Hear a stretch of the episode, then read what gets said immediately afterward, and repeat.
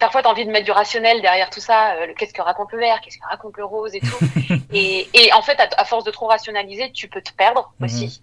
Euh, c'est pour ça qu'à un moment, on a dit à l'agence, en fait, euh, vous avez vachement pris en compte tous les tous nos besoins, les attentes des clients, les tendances du marché. Mais maintenant, c'est quoi votre reco vous, comment vous pensez qu'on doit positionner, qu'on doit, qu'on doit identifier la marque demain mhm. Repartez limite d'une feuille blanche. Et en fait, c'est marrant parce que c'est à ce moment-là qu'il y a eu la petite étincelle et qu'on s'est dit, quand il nous fait la présentation suivante, on s'est dit, en fait, là, ça marche. Bonjour à toutes et à tous, je suis Eddy et on se retrouve pour un nouvel épisode du Brand Podcast. Aujourd'hui, euh, épisode très spécial comme je le dis dans tous les épisodes, mais encore plus aujourd'hui puisque c'est le dixième épisode euh, du podcast. On est bientôt à la fin euh, de la saison 1. Normalement, il va nous rester en fonction un ou deux épisodes selon ma qualité à vous trouver des invités toujours plus exceptionnels et puis ensuite on va faire un break, mais ça on va y revenir dans les prochaines semaines.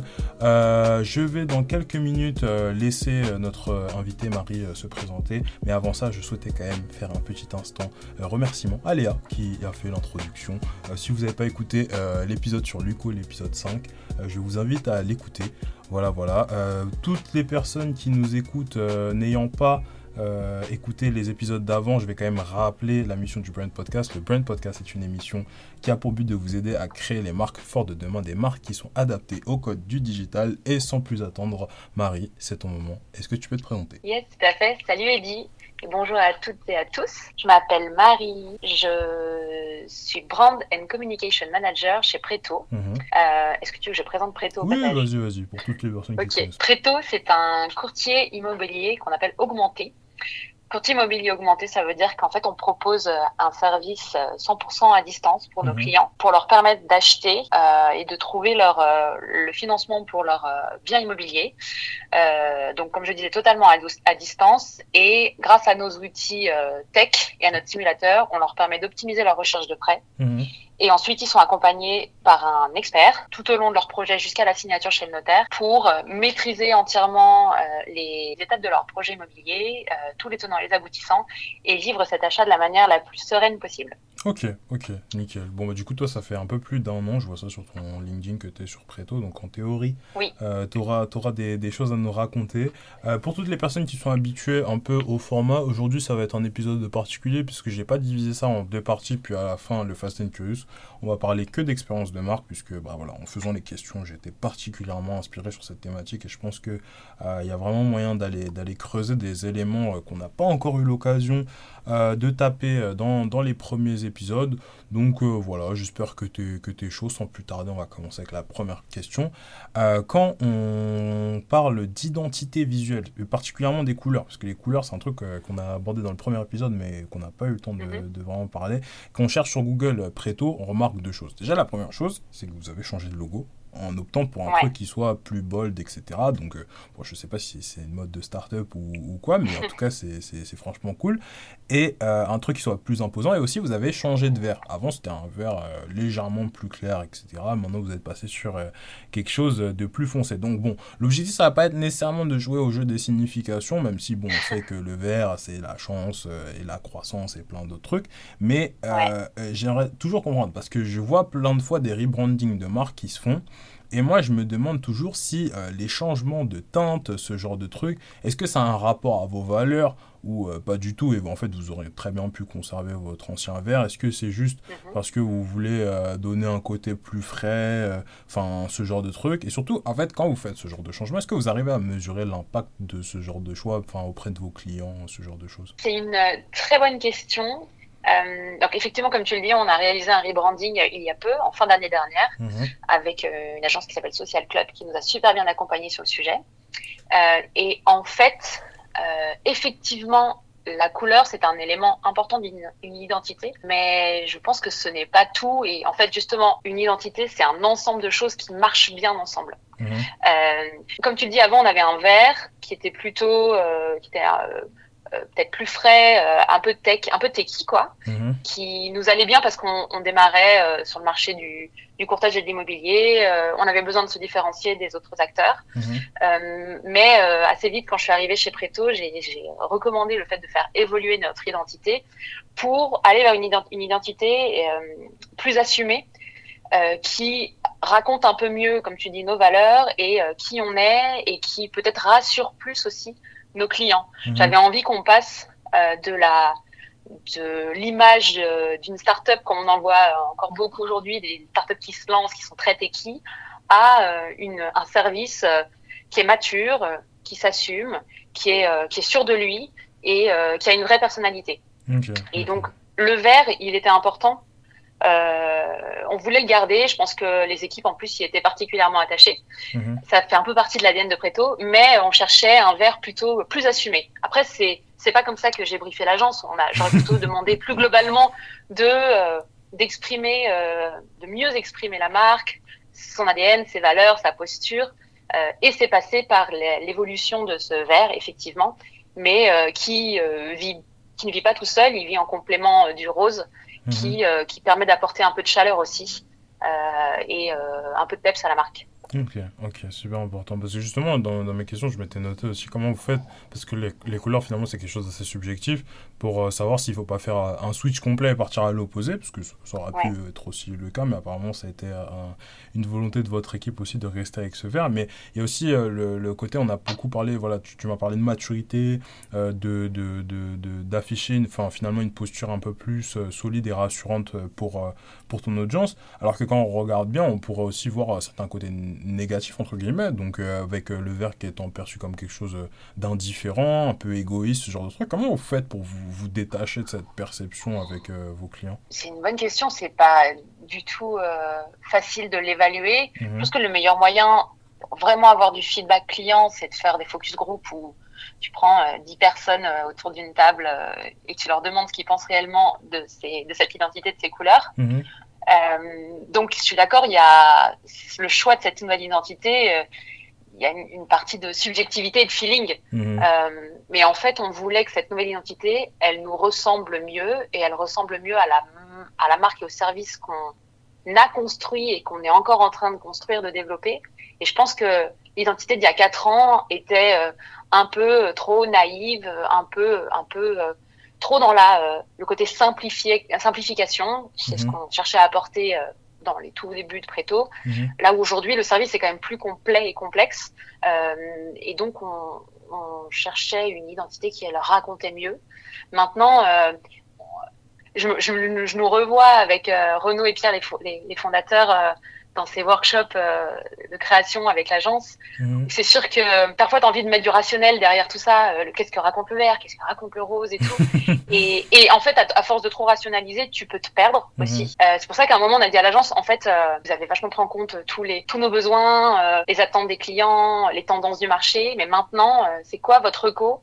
Vous, comment vous pensez qu'on doit positionner, qu'on doit, qu'on doit identifier la marque demain, mhm. repartez limite d'une feuille blanche. Et en fait, c'est marrant parce que c'est à ce moment-là qu'il y a eu la petite étincelle et qu'on s'est dit, quand ils nous ont fait la présentation suivante, on s'est dit, en fait, là, ça marche. On a un truc qui marche, on sait pas pourquoi, mais euh, ces couleurs, cette, cette palette, plus cette typo, plus cette forme propriétaire qu'on retrouve dans le logo et, euh, et surtout et en plus euh, ce traité illustratif, mhm. tous ensemble, ils racontent bien qui on est. Et euh, on avait envie que ce soit assez proche de, de nous et notre culture de boîte et mhm. pas que on n'avait pas juste envie de créer un produit marketing qui plairait. Non, on voulait que ça nous ressemble aussi vachement. Donc c'était pour ça que ce feeling en fait, il était important mhm. au moment où on réfléchissait à la, à la créa et à l'identité. Ok, ah, ça, ça, se voit comment, comment tu le racontes, tu le racontes avec vraiment beaucoup de passion.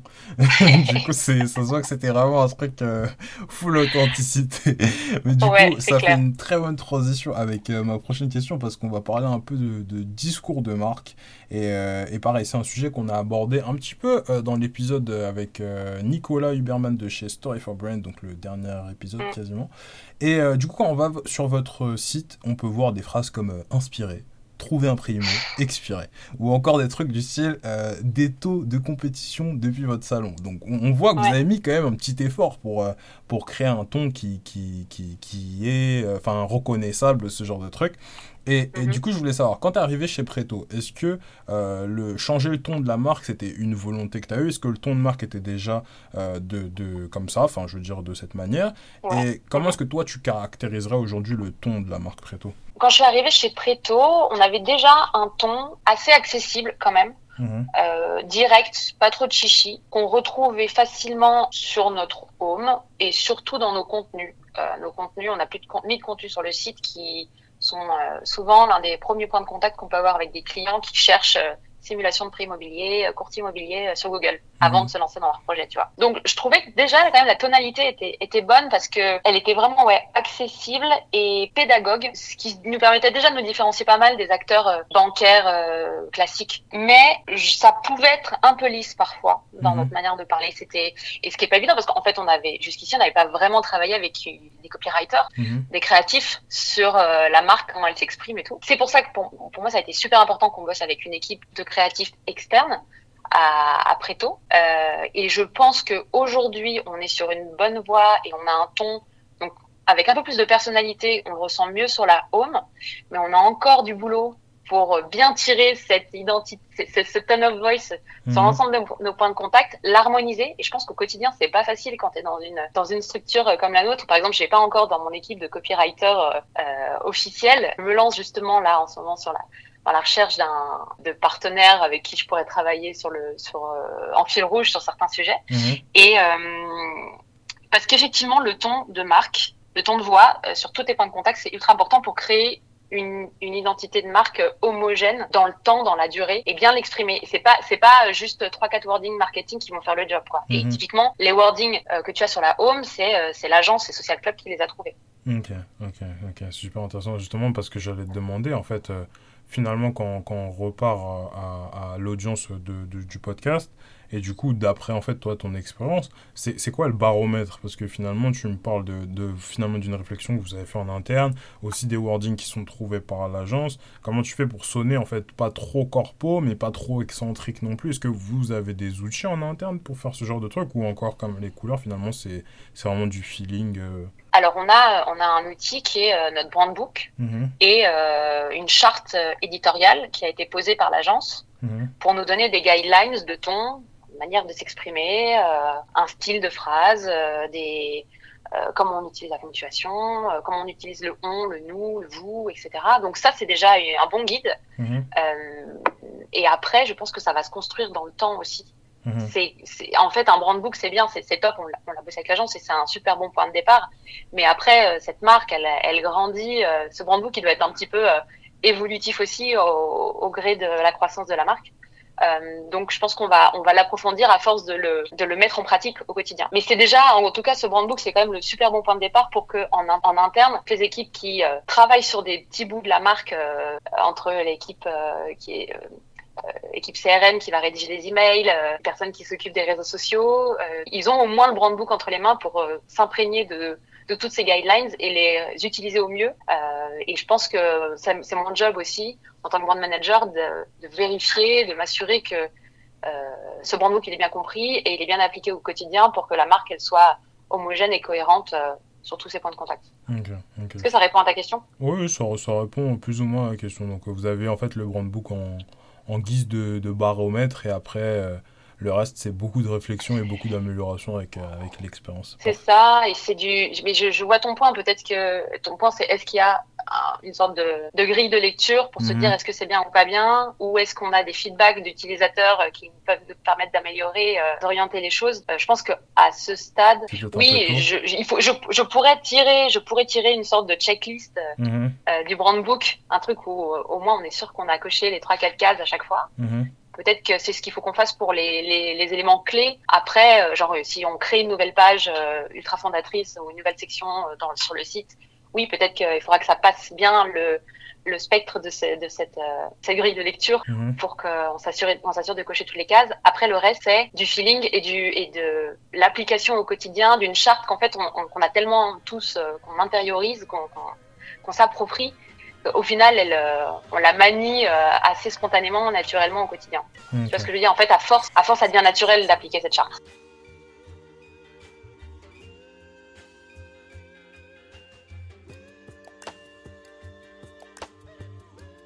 Ok, ok, ok, ça marche.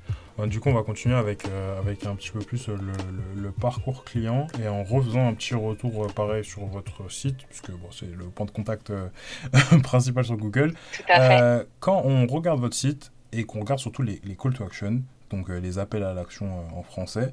le seul qui est présent, c'est simuler mon prêt. Alors, il est en rouge, il est en noir selon les options, mais sur toute la landing, il n'y en a qu'un seul, c'est simuler mon prêt. Donc, ça, c'est un bon travail, parce qu'on ne peut pas se perdre.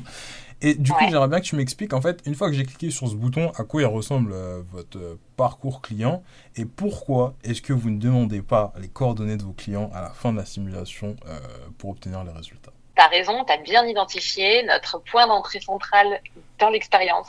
Preto, c'est le simulateur. C'est comme ça depuis le, depuis le début. C'est un peu notre marque de fabrique parce que, en fait, on a construit un simulateur très puissant et très précis qui permet, en fait, en trois minutes, de répondre à la question que se posent les gens. La première question qui se pose quand ils veulent acheter, c'est un, est-ce que je suis finançable? Est-ce que je peux acheter? Mhm. Et si oui, combien? Et à partir de là, ils peuvent avancer dans leur projet et lancer leur recherche.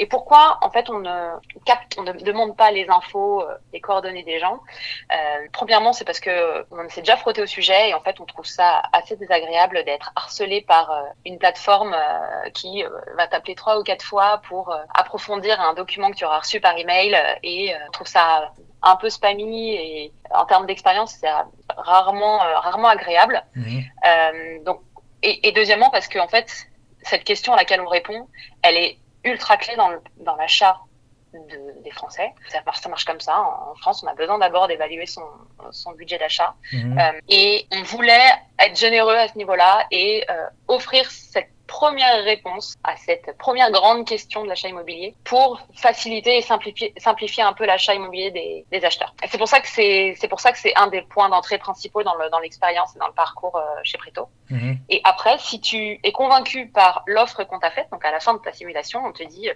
oui, tu es finançable, voilà euh, quel budget d'achat à quel budget d'achat tu peux prétendre, ou alors si tu as déjà trouvé ton bien, on te dit bah voilà, à quel taux tu peux prétendre par rapport à ton projet et ton profil à date. Mhm.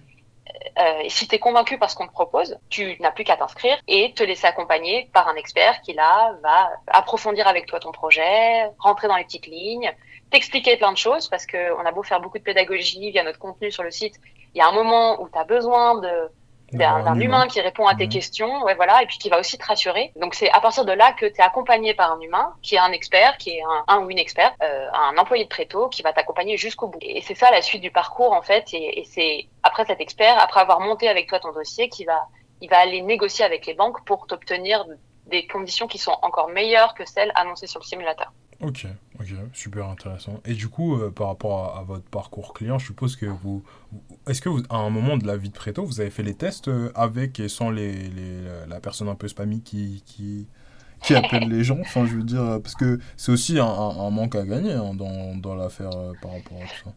Tout à fait, tout à fait. Euh, écoute, je n'étais pas là, donc je te pose une colle sur est-ce qu'on l'a testé? C'est possible qu'on l'ait testé dans les vraiment la, par exemple la première année de Préto. Mhm. Euh, mais en fait, c'est le fait que le simulateur soit gratuit sans engagement et que tu aies la réponse à la fin, c'est aussi le moyen de capter, de faire entrer plus de monde dans ton, dans ton parcours mhm. et d'avoir des gens qui vont jusqu'à la fin de la simulation et qui ont découvert ta valeur en fait. Ils voient, ok, en fait, Preto, c'est sérieux, j'ai un, j'ai une réponse qui est quand même super détaillée, donc qui m'aide déjà vachement. Mhm. Euh, qui m'a, qui, on apporte dès la fin de la simulation euh, un ensemble d'infos comme euh, le, le, ou les taux auxquels tu peux prétendre, combien va te coûter ton crédit, ça va représenter quelle mensualité euh, euh, et combien de et quels sont les, les, frais associés à ce à tel crédit, au crédit numéro A, et puis tel autre tel frais pour le crédit numéro B. Et puis je peux jouer un petit peu avec des réglettes et augmenter les mensualités, baisser les mensualités, voir si ça fait évoluer mon projet et comment. Mmh. Donc en fait, on donne un maximum d'outils pour que les gens se sentent un, mais puissent euh, démarrer leur projet en, en faisant des petits calculs. En gros, euh, c'est pas évident. Tu, tu, tu démarres pas comme ça dans un achat immobilier en disant ouais, je suis super sûr de moi, je sais que je veux mettre tant. Non, en fait, tu as besoin de faire plusieurs calculs, plusieurs simulations. Donc, tu joues plus facilement avec grâce à tes petites réglettes cette simu qui se met à jour en temps réel et à partir de là quand tu es sûr de toi tu peux avancer mais je pense qu'en fait donner ce niveau de d'infos dès le début ça empower vachement les, les, les acheteurs en fait ça leur mhm. donne confiance en eux et c'est quand même le meilleur moyen pour démarrer une relation avec eux parce qu'on leur a donné un peu confiance et on a commencé à leur montrer la valeur de notre service. Mhm. Et après, après, il y a la deuxième partie du service avec l'accompagnement humain qui vient rajouter une couche et qui est évidemment indispensable. Mais en fait, cette relation, elle est créée des simulateurs. Elle est, elle est importante pour nous. Ok, ok. Et du coup, par rapport à votre rebranding, vous, vous l'avez fait. Et du coup, est-ce que vous avez vu des, des, des, des améliorations, entre guillemets, sur euh, vos taux de conversion après euh, le rebranding? Écoute, ouais, alors c'est quelque chose qui, est, qui se joue dans le temps. Donc, euh, on, a, on le regarde mois après mois parce qu'on a le rebranding, il a été lancé fin janvier. Donc, c'est mhm. encore un peu frais. Mais oui, on a l'impression que ça a un impact sur le taux de conversion de notre site, effectivement, aux différentes étapes même si je suis pas la seule à avoir un impact sur le taux de conversion, comme on peut améliorer, on améliore le produit en permanence, évidemment, euh, je, on peut pas juste se dire que le rebranding a eu un impact de X sur euh, notre conversion, notre notre engagement, notre. Euh, mais a priori oui, a priori oui. Ok, ok. Du coup, on va on va finir le podcast avec la partie un peu plus euh, post-transaction et ça c'est la dernière interrogation que je me posais, c'est que en fait, en règle générale, quand on fait un emprunt, bah fait, on fait un emprunt. On va pas dans la foulée repartir à la banque faire un second emprunt. Et du coup, ça me fait m'interroger sur votre rétention. Est-ce que vous, quand vous, regardez comment vous allez agir sur vos prospects, etc., vous prenez des actions particulières en vous disant, bon, bah, le but, ça va être, une fois que le prospect a fait son emprunt, de juste rester dans son esprit, histoire que peut-être il refasse un emprunt d'ici 10, euh, euh, je sais pas combien d'années ou est-ce que vous, une fois que voilà le, prospect a fait son emprunt, c'est la fin de l'aventure et on passe juste au, suivant Effectivement, c'est pas, on n'est pas sur un marché avec beaucoup de récurrence. Euh, on a déjà eu dans l'histoire de Préto des clients qui sont revenus vers nous pour faire un rachat de crédit, par exemple, mhm. pour faire un deuxième crédit, mais ça reste euh, mineur parce que euh, les gens gardent leurs biens environ 7 ans, je crois, peut-être un peu plus même. Donc, tu vois, nous, on a 4 ans, on n'a pas encore assez d'historique. donc, on n'a pas un cycle de vie post-achat euh, qui va réanimer en permanence nos clients pour leur dire hey, revenez vers nous parce qu'on y perdrait euh, plus d'énergie qu'autre chose. Mhm. En revanche, ce qui est clé pour nous, c'est la recommandation.